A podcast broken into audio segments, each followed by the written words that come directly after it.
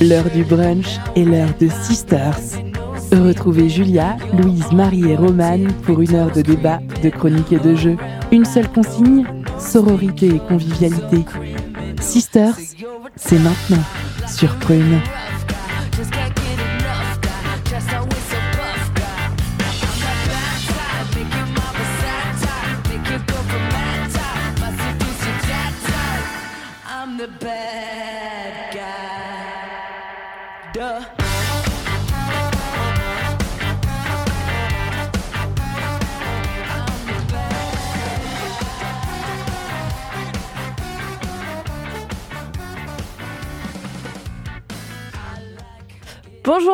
Bonjour à toutes, bienvenue dans l'émission Sister sur Prune 92 FM. Nous sommes le samedi 30, euh, samedi 30 euh, janvier, pardon.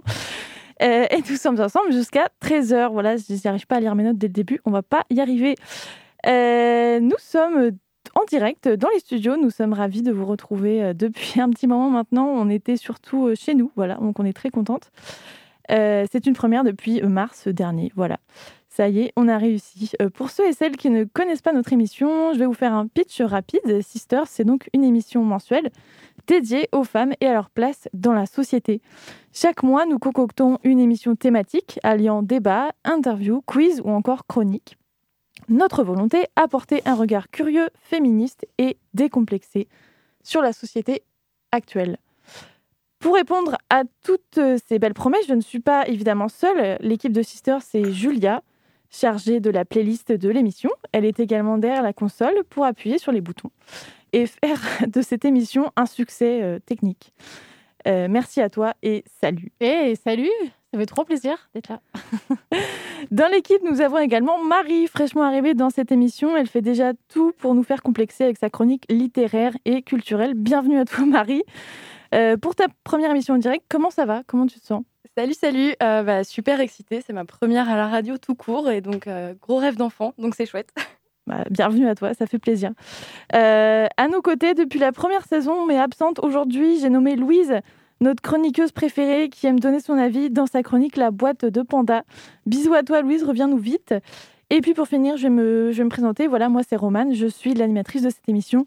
C'est un peu moi qui parle beaucoup pour dire pas grand-chose, mais je propose parfois des éditos et autres chroniques thématiques. Allez, maintenant que les présentations sont faites, je vous propose de commencer tout de suite. Sisters, c'est parti.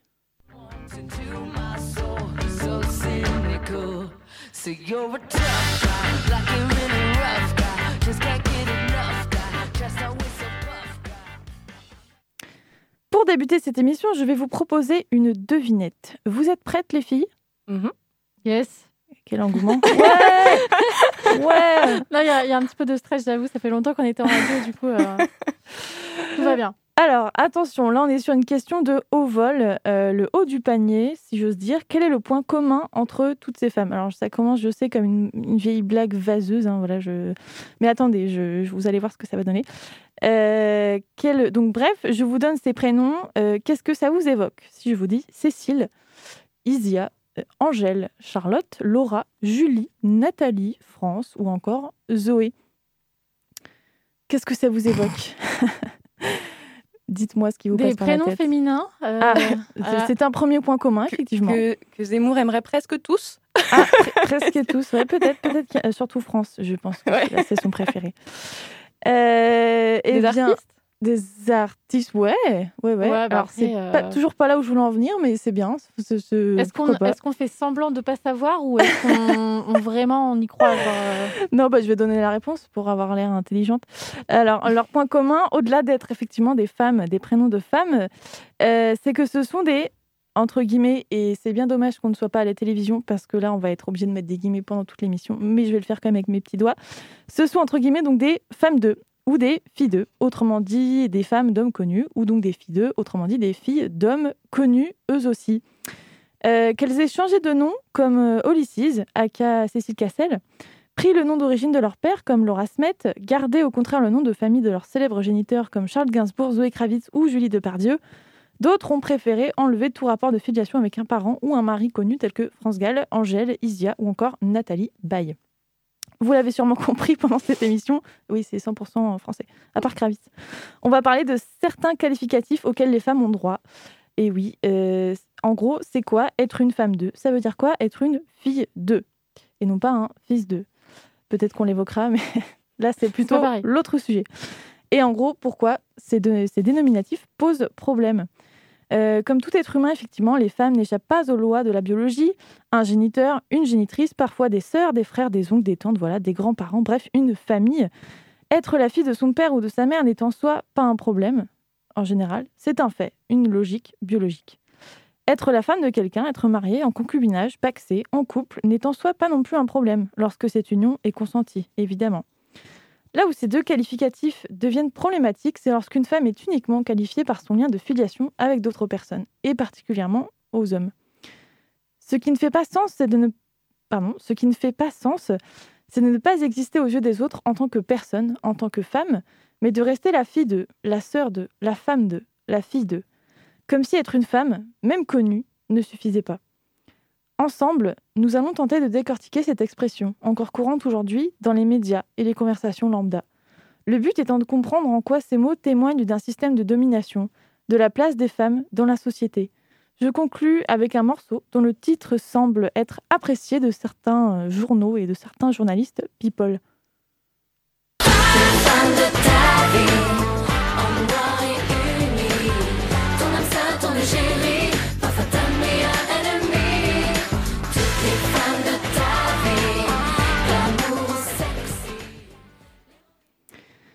C'est tout pour moi. Euh, Julia, je te laisse enchaîner. Euh, on écoutait les L5, voilà, pour, le, pour ceux qui n'avaient pas reconnu, avec toutes les femmes de ta vie. Euh, je te laisse présenter le premier morceau de l'émission. Allez, avec plaisir. Mais écoutez, euh, ce sera une présentation rapide. On a décidé, enfin, c'est pas moi qui ai fait ce petit choix musical, c'est Roman justement, et ça fait plaisir. on vous laisse avec Destiny's Child, Bills, Bills, Bills. Dasha Pay Bills.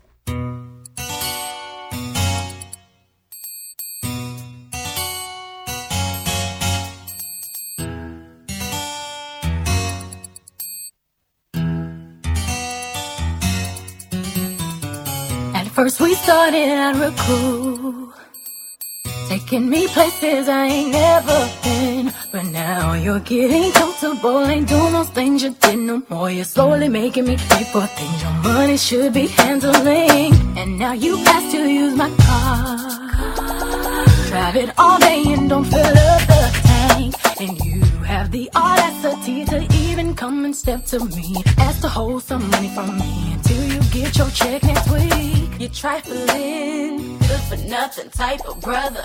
Silly me, why haven't I found another? A baller. When times get hard, need someone to help me out. Instead of a scrub like you who don't know what a man's about. Can you pay my bills? Can you pay my telephone bills? Can you pay my automobiles? If you did, then maybe we could chill. I don't you do. So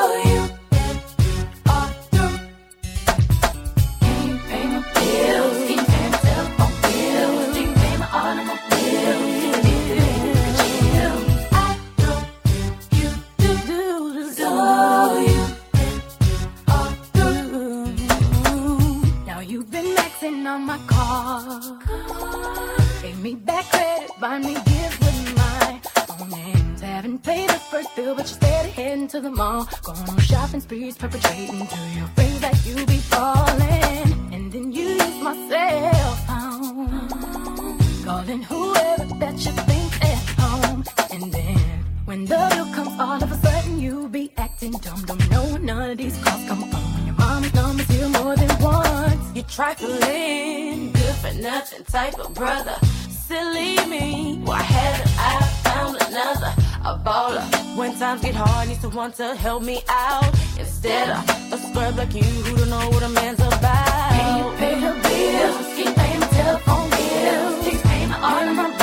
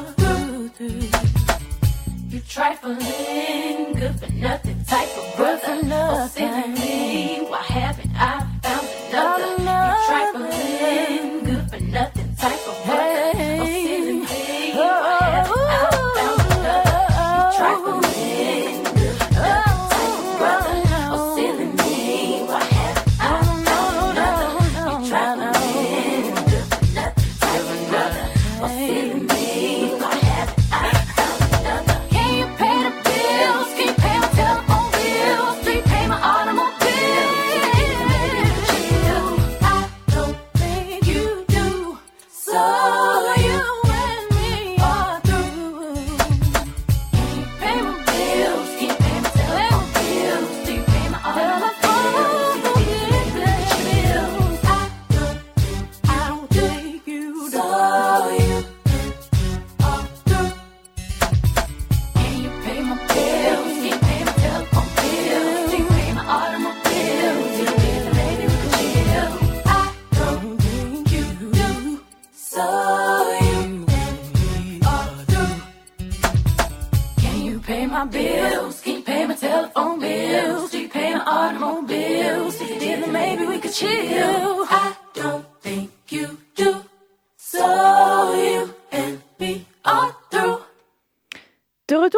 Prune 92 FM, vous êtes bien dans l'émission Sisters. On est ensemble jusqu'à 13h. Il est actuellement euh, midi 14, voilà. Euh, bienvenue à vous. On écoutait euh, Bills, Bills, Bills de Destiny, des Destiny's Child et c'est pas facile à dire. On continue l'émission, on passe à la question débat.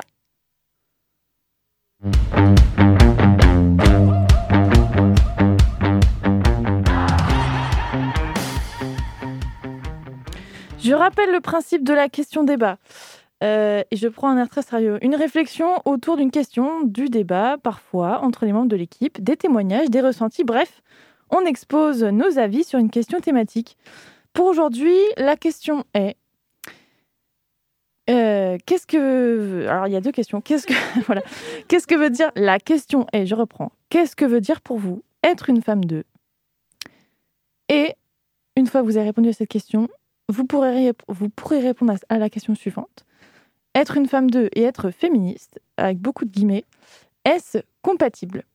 Voilà, donc oui, ça fait deux questions. Je vous laisse euh, débattre, euh, Julia et Marie. Marie, je t'en prie. Euh, pour toi, c'est quoi, c'est quoi être une, une femme de? Voilà, qu'est-ce que, qu'est-ce que tu Euh, entends par là? Alors, c'est super compliqué de répondre parce qu'en fait, euh, on- je pense qu'on a tous une image un peu qui est, qui est ancrée dans l'inconscient collectif euh, et je suis pas tellement d'accord avec l'image même que j'ai de l'expression femme de. Euh, personnellement, je visualise quelque chose d'assez euh, neutre, entre guillemets. C'est le fait d'être d'être mariée, en fait, d'être une femme mariée à quelqu'un qui a ou du pouvoir ou qui est célèbre, reconnu pour quelque chose en particulier. Donc il n'y a, pas de notion de jugement de valeur là-dedans, euh, de- du fait de profiter, etc., qui peut parfois être inclus derrière le femme 2 en ce qui me concerne. Mais, euh, mais bon, malgré tout, ça me pose problème que ce soit appliqué aux femmes et pas tellement aux hommes. Quoi. Donc Ouais. euh, voilà. Ok, c'est plus ça effectivement qui te dérange, c'est le, le déséquilibre entre. Y a pas, on parle pas souvent de homme de ou mari de. euh, C'est ça. C'est que même Ouais. si on donne une définition objective, ça reste biaisé parce que ça concerne un seul des deux sexes. Julia, qu'est-ce que tu en penses toi de cette expression euh, femme Bah, de, fille Femme de 2, au début, euh, moi je trouve ça super sexiste. Enfin, j'ai toujours trouvé ça super sexiste. Je sexiste pardon. Je me rappelle même quand j'étais petite, euh, je me disais, mais, euh, mais euh, pourquoi on parle que d'elle en tant que femme 2 ou en tant que. Enfin, voilà, comme si c'était. Enfin, comme si elle n'avait pas de propre personnalité ou de propre valeur ou de propre, des fois même prénom ou nom de famille, tu vois. Et, euh, et ensuite, en fait, je me suis rendu compte que vraiment, en fait, c'est hyper logique hein, ce que je vais dire, mais euh, en fait, la femme 2 n'existe pas. Genre, enfin, c'est vraiment une, une construction, c'est un concept, en fait. Genre, c'est encore une fois, bon, là, on, on pédale dans la semoule, tu vois, mais euh, c'est une des. C'est une des facettes euh, encore qui prouve que euh, c'est le poids du patriarcat et de l'image de la femme qui est encore une fois euh, soumise bah, à ce, patriarcat-là. Et du coup, la femme 2, voilà, c'est un truc qui a été créé parce qu'en fait, on est toutes des femmes 2 euh, déjà de base. Enfin, du moment que tu es mariée, déjà, tu es la femme de quelqu'un. Bon, là, on parle de femmes 2 euh, de personnes célèbres ou, ou importantes et encore importantes. Enfin, voilà, tout, tout n'est qu'image, tout n'est que concept, tu vois. Donc, la femme 2, c'est encore une fois une étiquette ou c'est un, une image qu'on met sur la femme, sur des femmes et, euh, et qui n'a que pour but de, de classifier, de juger, de réduire, de, ou parfois même de valoriser, tu vois, pourquoi pas. Mais, mais encore une fois, c'est juste de la, un objectif. un objectif Comment on a... Je sais. je je comprends pas. Encore une fois, enfin. Voilà, tout ça pour dire que c'est encore une fois qu'un concept, une image, et c'est que c'est juste euh, une façon de, de, contrôler la femme et de la et de et même les êtres humains en général. Enfin, mais là encore une fois de la femme plus que l'homme peut-être. Mhm. Et euh, voilà quoi. Donc c'est bien de la merde. La conclusion, voilà. Euh, ça, tu pouvais commencer par ça tout simplement. Hein. Tout ça pour arriver à cette phrase. Euh, ouais, mais je voulais, tu vois, je voulais construire un truc. Oui, bah enfin, que j'avais réfléchi. Un chemin de pensée. Euh, et du coup, est-ce que pour vous, être, est-ce qu'on peut être féministe et féministe, pas féministe, être, féministe, être qu'on peut concilier être, euh, le, voilà, être féministe et euh, à la fois euh, être considérée comme une femme d'eux ou bah, se sentir soi-même ah. Enfin, je veux dire, être accepter les deux en fait. Être, oui, je, je, suis la femme de quelqu'un, on me considère comme ça, voilà, mais je me considère comme. Bah, si je peux prendre la parole, genre moi, si je continue du coup ma, mon petit chemin de pensée, comme tu dis. Bah, évidemment, puisque femme 2, si moi, d'après mon raisonnement, femme 2 n'est qu'une conception, n'est qu'un point de vue, bah, évidemment que tu peux être féministe, en fait, parce que déjà, femme 2, tu choisis. Enfin, c'est c'est pas toi qui es la femme 2, c'est les autres que tu, qui disent que tu es la femme 2, tu vois. Donc, en fait, toi, ça n'a rien à voir avec les autres. Enfin, mais si toi-même, tu te. Par contre, si toi-même. dans un placement de je, oui, euh, mon mari. Oui, ton euh, but dans la vie, c'était voilà. de voilà, d'être la femme de quelqu'un, euh, bah. Uh -huh ça c'est compliqué. Moi, je peux pas juger. Enfin, moi, c'est pas mon cas, donc c'est compliqué pour moi de dire euh, est-ce que tu es féministe ou pas? Moi, j'ai à dire à personne s'il est féministe ou pas, donc euh, c'est compliqué. Euh, je je sais pas. J'imagine que oui. Il y en a pour certaines, ça peut être aussi un peu paradoxalement une façon de de peut-être une certaine d'acquérir une certaine autonomie, bizarrement. Enfin une certaine indépendance, je sais pas. J'avoue que c'est un monde qui m'est pas du tout familier, donc donc c'est très intéressant à étudier, mais euh, de là à dire est-ce que ces femmes-là euh, peuvent se dire féministes ou pas, euh, c'est compliqué. Toi, Marie, qu'est-ce que tu en penses? Il va pas y avoir beaucoup de débats, je pense, aujourd'hui. Désolée. Hein. On veut du sang.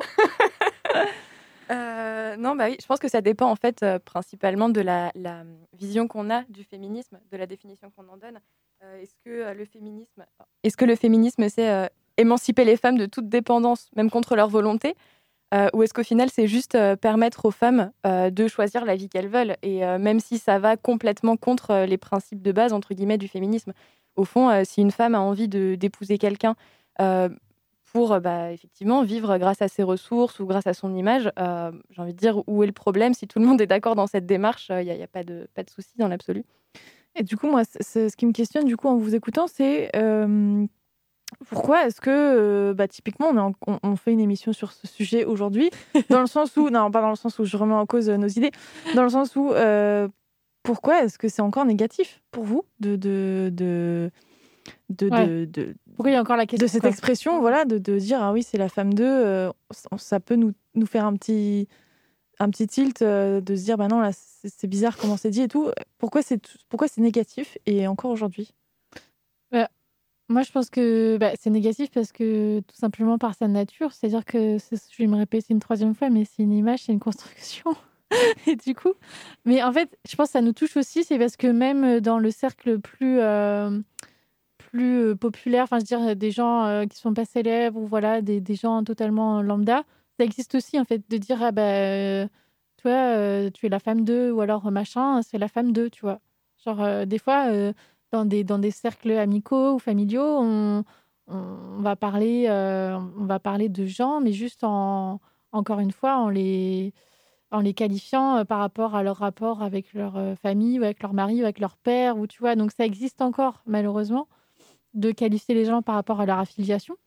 Mmh Et même nous aussi, bah, qui n'a jamais entendu parler de Brigitte, Brigitte Macron, mais juste Brigitte. Enfin, même voilà, enfin, tout le monde dit ça encore. Tout le monde même si c'est peut-être quand même beaucoup moins présent qu'avant, moi j'ai l'impression. Euh, voilà, Mélania, Brigitte, enfin voilà, c'est hyper présent en fait, c'est hyper médiatisé aussi. Et, et, je trouve que les médias jouent encore vachement le jeu de ça. Enfin, mhm. pas tous les médias évidemment, mais certains médias jouent encore vachement le jeu de ça. Et, Et, euh, et j'ai l'impression que ça change. Enfin, j'ai dit tout à l'heure, il y a deux secondes, qu'il y avait une évolution et je le, je le pense vraiment, mais j'ai l'impression que là, ça stagne beaucoup. Genre, euh, euh, je sais pas, tu tapes, tu vois, ma prochaine émission, j'ai dû taper sur Google euh, femme 2 célèbre, enfin, ou je sais plus euh, quel, quel truc j'ai. J'ai tapé et euh, il y avait encore des sites. Bon, voilà, c'est des sites, c'est Voici, c'est Public, c'est Gala, etc.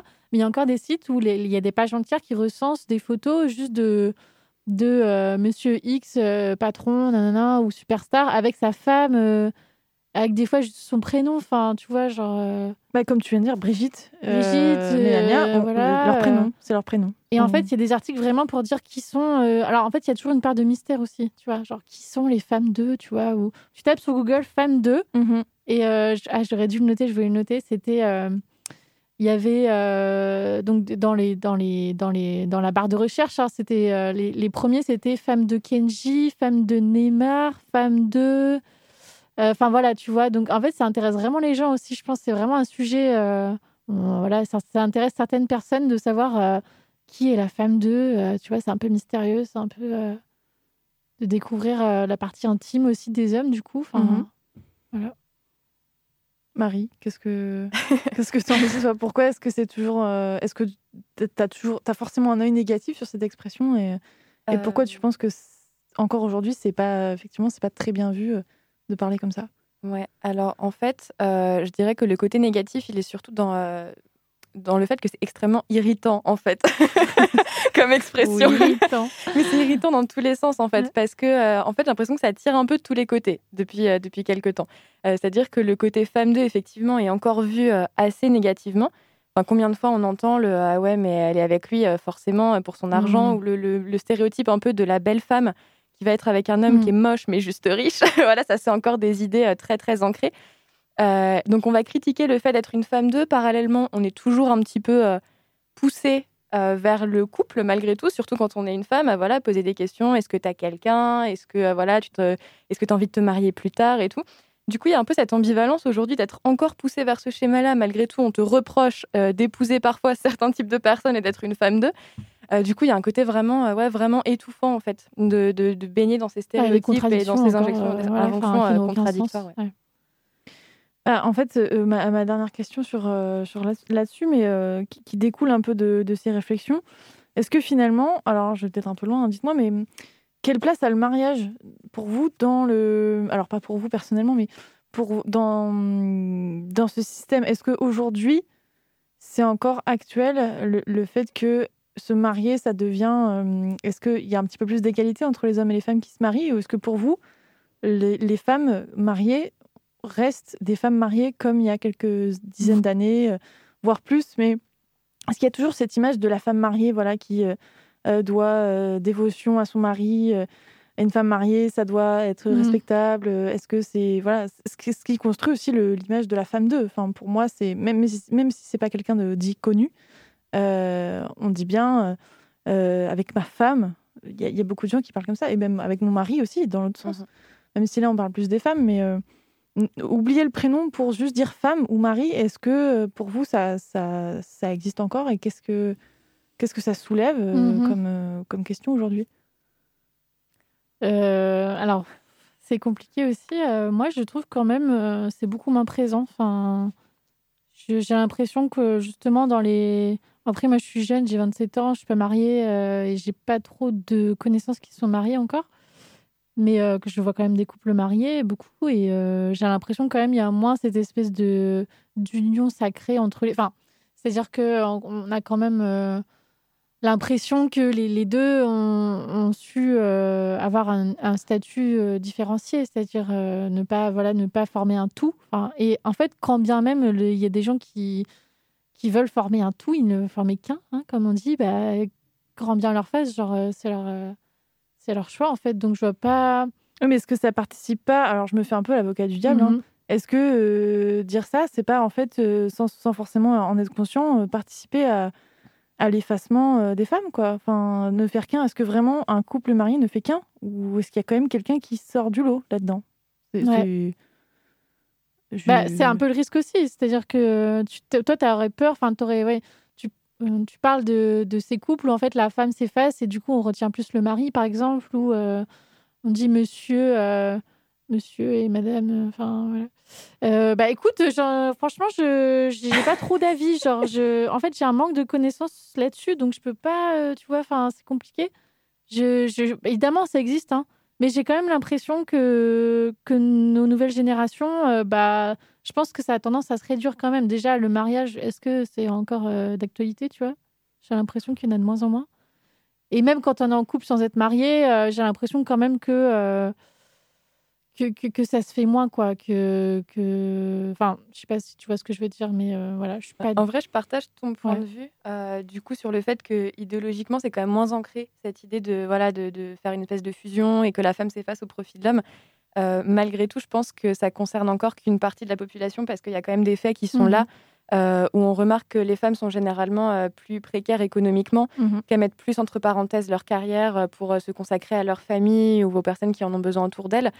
Du coup, enfin, cette disparité-là fait que automatiquement, l'homme a malgré tout plus de pouvoir globalement dans son couple à partir du moment où c'est lui qui ramène euh, les ressources financières dans une majorité des couples, il y, a forcément une relation de pouvoir qui se met en place, même si c'est pas euh, volontaire. Ouais, c'est vrai. Et puis là, on fait que parler. Enfin, là, on est super auto-centré, mais on fait que parler des femmes euh, en France, enfin dans des pays riches et tout. Tu vois, on parle même pas des femmes à travers le monde, quoi. Genre, c'est pas du tout le même schéma. Et, et même en France, je veux dire, Marie a raison. En fait, genre, il y, a, y a 10 000 cas et, et nous, on a peut-être la, la, la, chance d'évoluer dans des, dans des milieux un peu plus où, enfin, où la femme voilà, peut. Euh, enfin, les femmes peuvent. Euh, peuvent, euh, peuvent ne pas se marier, peuvent se marier mais garder une indépendance ou garder voilà et c'est pas le cas du tout de tout le monde loin de là donc c'est vrai que c'est une question qui est, qui est, très intéressante ceci dit. Merci de l'avoir posée Romane. Ah bah, Merci Romane. bah dis donc, bah de rien.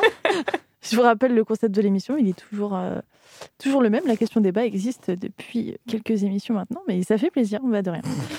Euh, il est midi 29. Euh, nous sommes à la moitié de l'émission déjà. Et euh, on va passer à la chronique de Julia.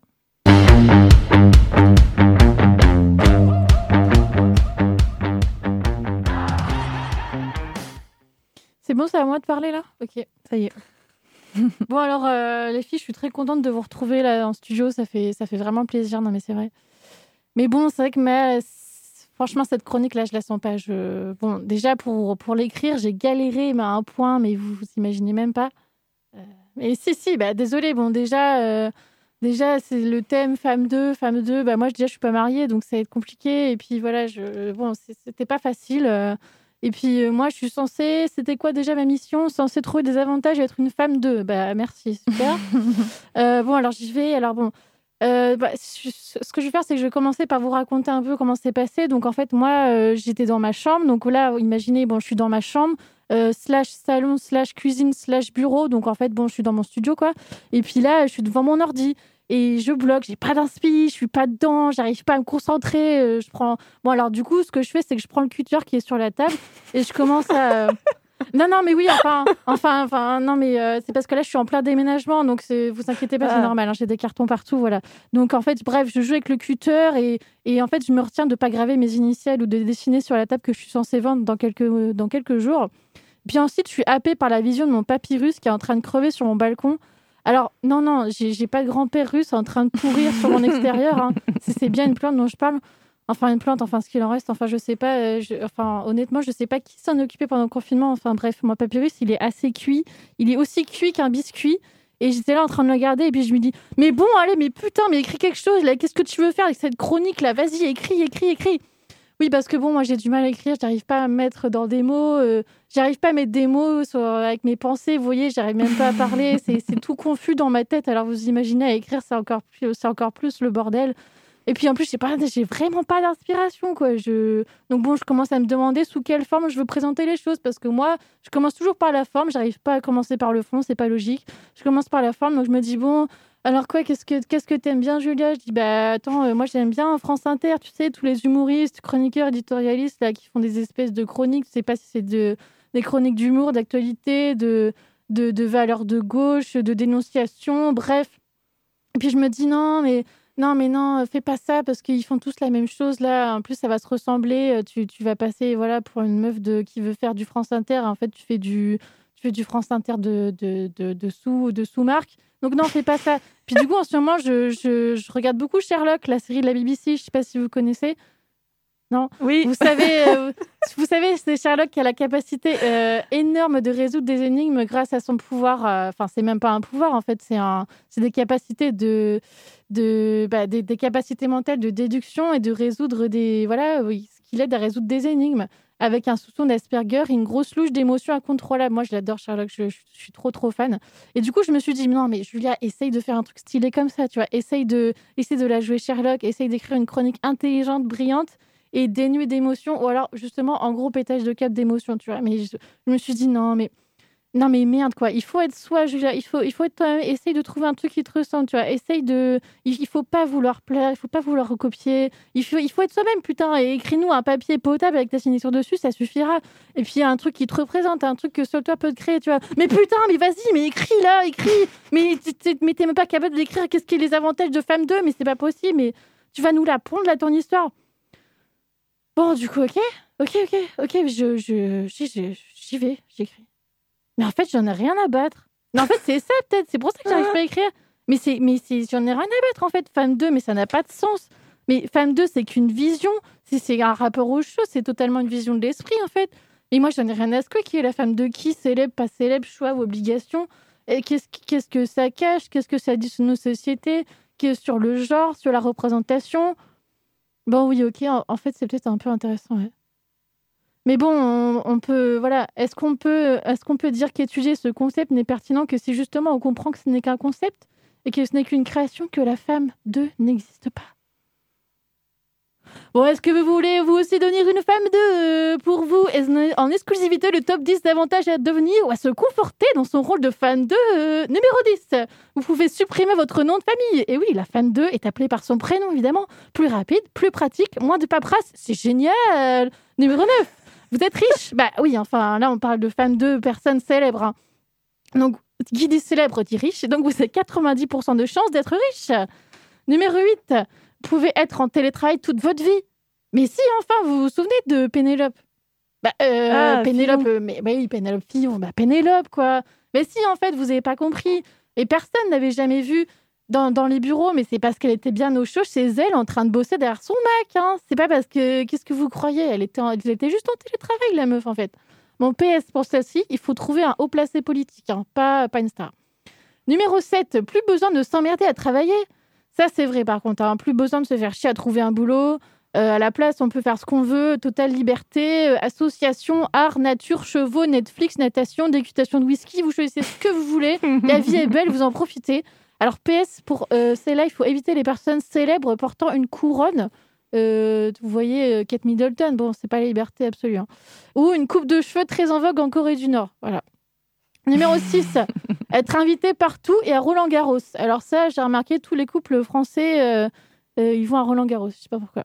Euh, numéro 5, être dans l'ombre, c'est cool, personne te fait chier. T'as pas à faire quoi que ce soit de ta vie parce que t'as déjà, la plus t'as déjà fait la plus grande réussite en fait en te mariant à, la personne, à ta personne célèbre.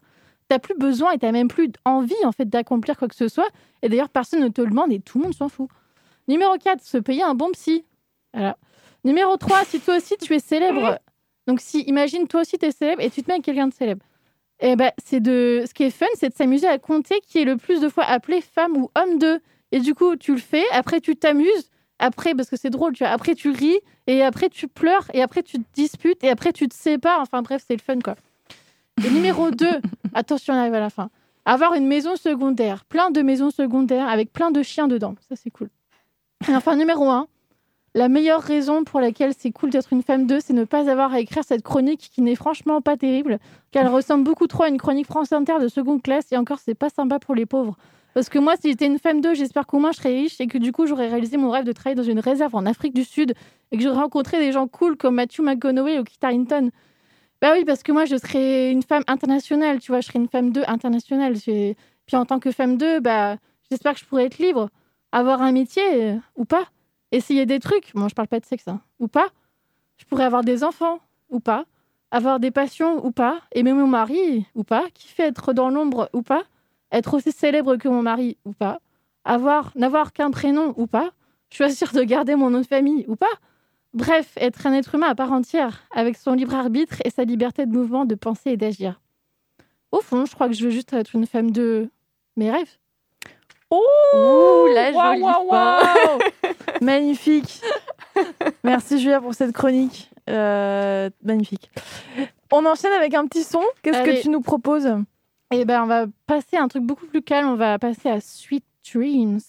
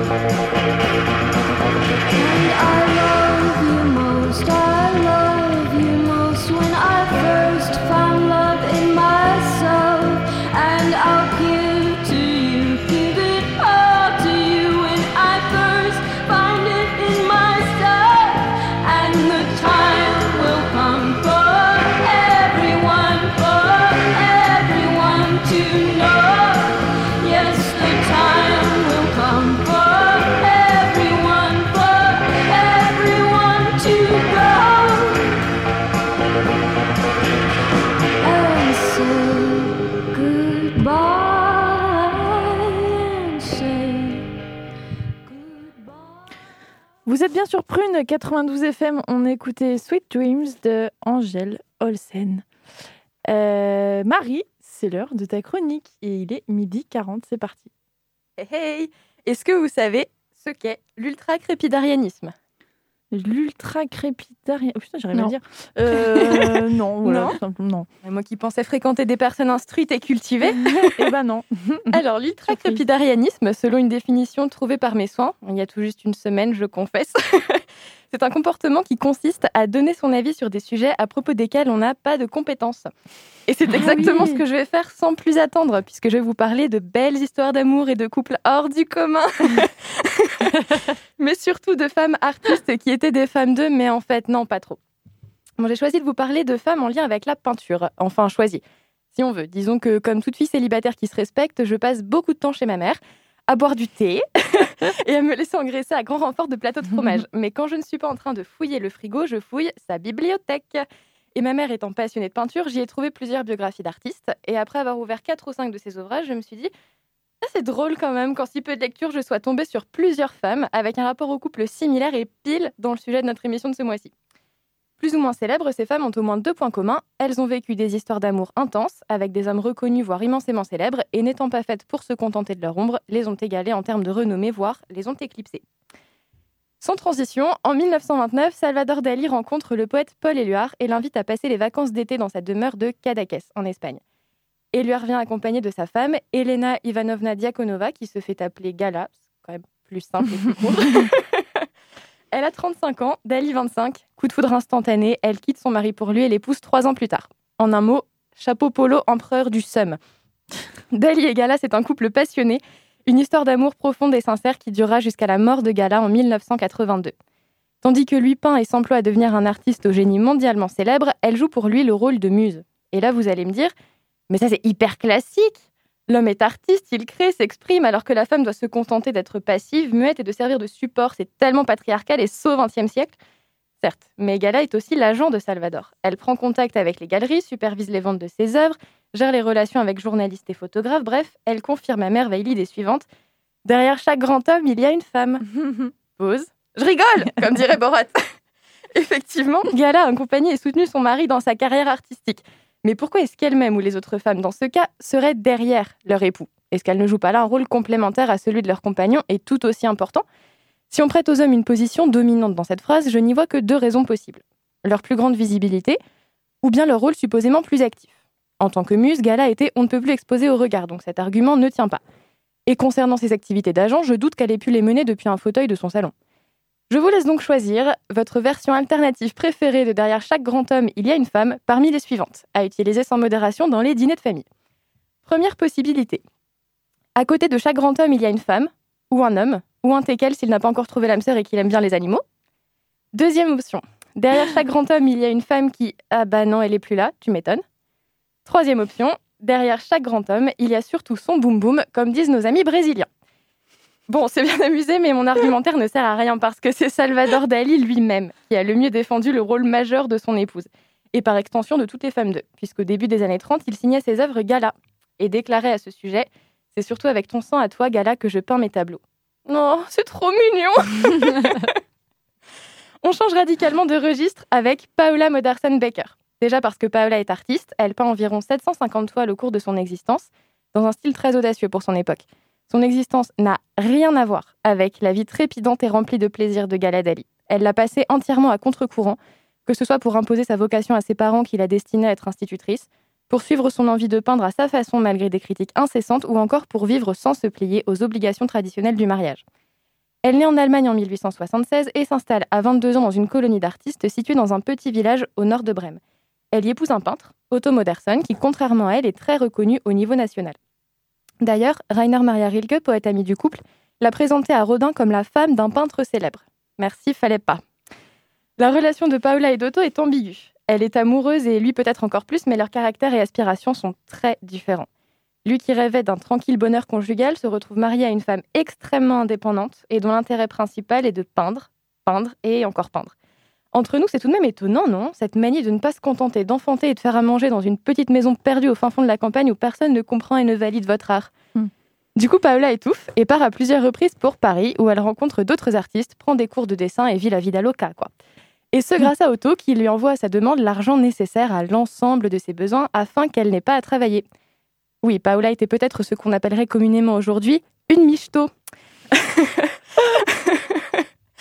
Otto est gentil, mais Otto veut qu'elle rentre. Et des enfants aussi, mais Paola pas tellement, et elle le dit.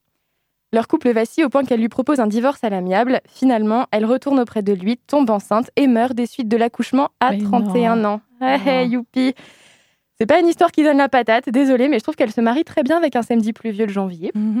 et puis comme par hasard, tant qu'elle peint et qu'elle s'amuse à Paris, ça va, et dès qu'elle retrouve sa vie de femme au foyer et qu'elle a un enfant, elle meurt. Coïncidence? Je ne crois pas. Ceci dit, son fantôme doit être super content et doit même danser la Macarena autour de celui de Rainer Maria Rilke parce qu'elle est aujourd'hui bien plus célèbre que son mari qui est un peu tombé dans l'oubli. Et elle a même son propre musée. Ça, c'est la classe. J'aurais tellement voulu vous parler d'autres exemples de couples d'artistes où la femme jouit d'une liberté et d'une individualité égale à celle de son mari. Frida Kahlo et Diego Rivera, Simone de Beauvoir et Jean-Paul Sartre, ou encore Valentine de Saint-Point et Ricciotto Canudo. Mais j'ai peur que trop de portraits de grandes figures féminines d'un seul coup soient un peu too much, après tous ces siècles à tenter de les étouffer sous des couches de poussière. Ceci dit, nul besoin de multiplier les exemples. Ces couples nous montrent à quel point une relation basée sur l'égalité des partenaires, sans ascendant excessif de l'un sur l'autre, permet l'épanouissement d'un amour véritable et sincère.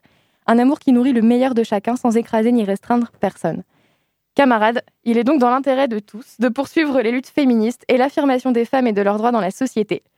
Si les femmes n'ont pas peur, si elles peuvent s'exprimer et si elles ont la place suffisante pour être des individus à part entière sans être cantonnées à des rôles préfabriqués, alors hommes et femmes auront la possibilité de vivre des relations profondes, enrichissantes, inattendues et émotionnellement authentiques.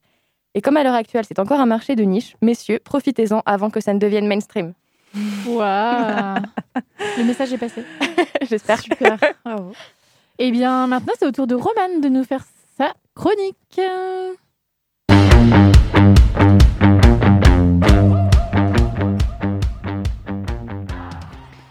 Que de liberté pour moi. Aujourd'hui, j'ai le droit à un édito et une chronique. Voilà, je, je suis joie, je suis ravie. Euh, pour cette chronique, euh, et pour bien sûr rester dans le thème, euh, je vous propose de parler un petit peu du droit des femmes à ne plus être femmes d'eux. Voilà. Je vais m'expliquer, je vais vous présenter une chronologie non exhaustive évidemment des droits qui ont participé à l'émancipation des femmes en France. Voilà, je, je cible quand même un petit peu. Euh, pour m'inspirer et comme une très bonne lecture, je me suis replongée dans l'ouvrage de euh, l'historienne Mathilde Larère, Rage Against, Rage Against euh, Machisme, et non pas machine. Euh, donc l'hi- l'historienne Mathilde Larère, dans lequel elle revient sur l'évolution des droits des femmes depuis la Révolution française, donc depuis 1789. Faute d'en faire une lecture audio sur cette antenne, je me suis concentrée sur la chronologie formidablement pensée et placée dans les dernières pages de son livre. Je décide arbitrairement de faire débuter cette chronique en 1804. Pourquoi, d'après vous, les filles? Qu'est-ce qui s'est passé en 1804 Oh non, la honte. On n'est pas des vraies bonnes féministes. euh, non, c'est clair. hein, genre, euh, Pas de stress, euh, c'est juste un... non. C'est pour animer ma chronique en fait. C'était pas du Ah. tout dans l'idée de vous faire paraître pour de mauvaises historiennes parce qu'effectivement il y a beaucoup de dates. Voilà, je vais en citer beaucoup. Euh, c'était au cas où. Voilà, c'était un petit rebond. En 1804, euh, c'est tout bonnement l'année de la parution du premier code civil, le code napoléonien, euh, qui en plus d'entériner les acquis de la Révolution, consacre en même temps l'incapacité juridique de la femme mariée. Voilà, un non-droit. Voilà, tout simplement. On commence par un, J'ai pas compris. C'est chouette. Quoi du coup Je m'explique. Il est désormais juridiquement officiel que, entre autres, et je remets mes petits doigts en guillemets, le mari doit protection à sa femme, la femme doit obéissance à son mari. Ah, Mais aussi, et je remets mes guillemets, la femme est obligée d'habiter avec le mari et de le suivre partout où il juge euh, bon euh, de résider. Ou encore, la femme, même non, même non commune ou séparée de biens, ne peut donner, aliéner, hypothéquer, acquérir à titre gratuit ou onéreux dans le concours du mari dans l'acte ou son consentement par écrit. En gros, elle n'a pas le droit d'avoir des possessions à elle, ou de revendre, ou d'hypothéquer, ou voilà, de, pas de possession propre. Moi, je trouve que pour être protégée, c'est un bon deal. Est-ce que ça vaut le coup vraiment Pourquoi pas On peut pas s'acheter de voiture, mais bon, à l'époque, voilà. C'est-à-dire que les femmes ne peuvent, euh, ne, ne peuvent bénéficier de, ces- de ces propriétés sans le consentement de son mari, même sous un régime de séparation des biens. Voilà, tout simplement. C'était pour l'année 1804. Allez plus rapidement, pouvez-vous me donner la date à laquelle, euh, alors c'est une autre question, à laquelle euh, une loi, la loi Fayou ou Fallou, euh, oblige les communes de plus de 800 habitants à ouvrir une école primaire pour les filles? Non J'enchaîne, hein, je, je- clair, sans voilà, je, suspense. je sens suspense. Eh bien, c'était en 1850, voilà. Avant 1850, euh, il n'y avait pas l'obligation d'avoir des écoles pour les filles, les écoles primaires, pour les communes de plus de 800 habitants. Donc, c'est quand même assez tardif. Euh, et pour rappel, l'école primaire obligatoire pour les filles et les garçons, c'est seulement en 1882. Voilà. Une avancée cette fois euh, concernant les femmes d'eux, entre guillemets, les femmes mariées. C'est en 1907 qu'elles peuvent disposer librement de leur salaire. En théorie, on n'y était pas, on ne pourra pas vérifier, mais en théorie, voilà, en 1907, elles ont le droit de disposer librement de leur salaire parce qu'elles travaillent, mais là, c'est bon, elles peuvent faire ce qu'elles veulent avec. Il faut attendre 1920 pour que les femmes mariées uniquement aient le droit d'adhérer à un syndicat sans l'autorisation de leur mari. Voilà. Donc, il faut qu'elles travaillent et il faut euh, qu'elles soient mariées pour acquérir ce droit. Donc, il faut qu'elles soient mariées pour ne pas avoir l'autorisation de leur mari. Pour Voilà. faire. C'est génial. Tout à fait. Exactement. Voilà. C'est génial. Euh, le statut marital reste euh, effectivement l'élément principal des nouveaux droits des femmes. Il faut être marié pour acquérir de nouveaux droits. Voilà. Euh, une énorme avancée pour ces femmes mariées arrive en 1938. Là, on a fait un bond dans le temps. 1938, à la veille de la Seconde Guerre mondiale, les femmes, les femmes, les femmes, les femmes gagnent des libertés. Non, non, là, on l'a pas, par pas. Euh, une liberté qui paraît aujourd'hui plutôt normale. Se conduire. Euh, c'est la fin de l'incapacité civile des femmes, ce dont on parlait en 1805. Là, Ah. 1938, bim, c'est Ah, bon. c'était encore. euh, D'accord. Elles peuvent désormais s'inscrire en faculté, passer un contrat pour, des pro- pour leurs propres biens, accepter une donation, séjourner dans un hôpital ou une clinique sans être accusées d'abandon de domicile. Oui. Euh, elles disposent d'une capacité juridique propre, quoique toujours restreinte. Bref, elles ne doivent plus obéissance à leur époux. Alléluia. Ça y est, 1938. Ouais, enfin, le temps que ça se En théorie, euh, évidemment. Après, dans les faits, euh, voilà. Je ne sais pas. Euh, S'ensuit le droit de vote des femmes en 44. Oui Merci. Oh my god. En 1944 et 20 ans plus tard, un autre droit, Les pires féministes de la Terre. un autre droit euh, bien connu, connu, celui de ne plus devoir demander l'autorisation de son mari pour exercer une profession. Euh, ça va, vous suivez, ça va jusqu'ici Ouais, ouais. Ouais. Vous avez toutes les dates en tête, il y aura un quiz à la fin. Il y aura un Ah. Ah non. Non, non, c'est une blague. Euh, bon, là, on est dans les années 60, euh, 1960. Les femmes ont de plus en plus de droits. Une première vague de mouvements féministes arrive, va arriver dans les années 70. S'ensuit l'autorisation de l'IVG définitivement, donc l'autorisation en 75 définitivement légale en 79. Et la même année, moins connu mais tout aussi marquant, c'est désormais les deux époux qui, théoriquement, décident euh, de manière égale du lieu de résidence. Voilà, c'est arrivé que en 1979, de manière légale. On se doute que, sans doute que voilà, il, il devait y avoir des échanges quand même de la communication avant, mais légalement, euh, une femme peut dire euh, voilà, j'ai envie d'habiter là et ça se passe comme ça. Pour terminer, pour revenir à la thématique des noms de famille, d'après vous, en quelle année euh, les enfants légitimes peuvent porter le nom de famille de leur mère accolé à celui du père Donc, pas Mhm. uniquement le prénom de leur mère, mais les doubles Les noms. deux. Ouais. En quelle année? C'est récent, je pense, ouais, non? je vois bien 80, ça, récent aussi. 80, 90 Non, Mhm. peut-être J'ai fait avant. ça dans les années 90 aussi, Ouais. mais après, c'est peut-être un peu excessif. 1985. Ah, Ok. ouais, Vous étiez dans la bonne, euh, la bonne dizaine à peu près. Euh, et c'est en 2002 euh, qu'une loi est promulguée pour permettre aux parents de transmettre soit le nom du père, soit le nom de la mère. Ou les deux. Ok. Mais c'est uniquement en 2002. Euh, et dans l'ordre choisi. Voilà, il n'y a pas de. c'est détaillé. Si, voilà, si vous voulez mettre euh, les deux prénoms, il n'y a pas de problème. Être une femme d'eux, depuis la Révolution, ça a été le plus souvent les premières, euh, les premières, donc les femmes mariées, à acquérir de nouveaux droits. Voilà, ça peut paraître paradoxal. Le statut marital étant la condition de quelques avancées, mais demeure un carcan dans lequel les femmes restent enfermées à leur simple rôle de femme d'eux, de femme, de, de femme au foyer, mère, amante, euh, femme du voisin. Merci. femme du voisin, femme du boulanger. Femme du boulanger, euh, voilà. Euh, merci à toutes les femmes d'eux, en tout cas, qui nous ont permis de vivre aujourd'hui avec plus de liberté qu'aucune femme française n'a depuis des centaines d'années. Merci. Ouais, toutes les femmes chroniques. Voilà. On arrête de se lancer des fleurs là. C'est qu'on est nunuches, hein, franchement. Ouais, ouais, c'est trop bien ce que t'as dit. Je suis trop d'accord. Après, ils vont encore dire que les filles, c'est des chochottes. et tout. Exact. Euh, on passe au mot de la fin? Ouais. Il est midi 55. On a zappé la dernière chanson, je suis pas contente. hein. Ah bah je oui, la mais- mettrai pour la prochaine. Tout à fait. Je vous dis pas ce que c'est du coup. Le suspense, un mois de suspense. quoi. Ok, bah pour le mot de la fin, du coup, euh, je vous propose de clôturer l'émission de façon super girl power. Je vous ai préparé un petit jeu super amusant, enfin j'espère en tout cas. Euh, on a parlé pendant près d'une heure des femmes d'eux, euh, mais en fait il y a plein d'expressions qui permettent de qualifier les femmes, euh, voilà, et, et pas seulement des traits féminins, mais aussi euh, des expressions pour dire à qui on appartient, euh, ce qu'on fait, euh, si on est respectable ou pas. Ah, Donc voilà, d'une manière ou d'une autre, il faut qu'on rentre dans le grand tableau de classification des archétypes pour individus de sexe féminin. Euh, mais les, les hommes, on les leurs aussi. Il faut reconnaître, par exemple, homme à femme. On n'a Ah, pas d'équivalent, oui. nous, Ah bah mais euh, on dira de- plutôt euh, trousse à bite, en fait. voilà. Au moins, il n'y a pas le mot femme dedans. non, bah non. Voilà, la France nation de poètes. Ouais, voilà, tout à fait. Bref, je vous propose des paires d'expressions. Et euh, à vous de me dire celle qui vous correspond le plus ou à laquelle vous préféreriez correspondre. Ah, ok. Alors, femme de lettres ou femme de petite vertu Bah, Bah. femme de lettres, hein, écoute. euh, Ouais, mais moi je sais pas très bien écrire, donc euh, peut-être l'autre alors. Ah, femme de petite vertu, Ouais. d'accord. Ouais, et puis femme de lettres, il faut des lunettes avec des petites chaînes aussi. Ah Ouais. mince. Oh, bah, ça, ça s'achète, hein, tu sais. euh. Femme de petite vertu, j'aime bien en plus. C'est joli. Ok. Suivante alors, femme à lunettes ou femme à barbe? Ah, putain. Ah, c'est dur. C'est vrai qu'il y en a plein d'expressions avec femme dedans, c'est Euh, horrible. Bah écoute. euh, Femme à lunettes. Je, je- ah, bah moi, femme à barbe, j'ai plus de barbe que de lunettes, donc euh, je vois pas. C'est vrai. Vive Ah les bah. masques. Ah, femme à lunettes alors. Ok. Euh, fille à papa ou fille de saloon? Ah, fille de saloon.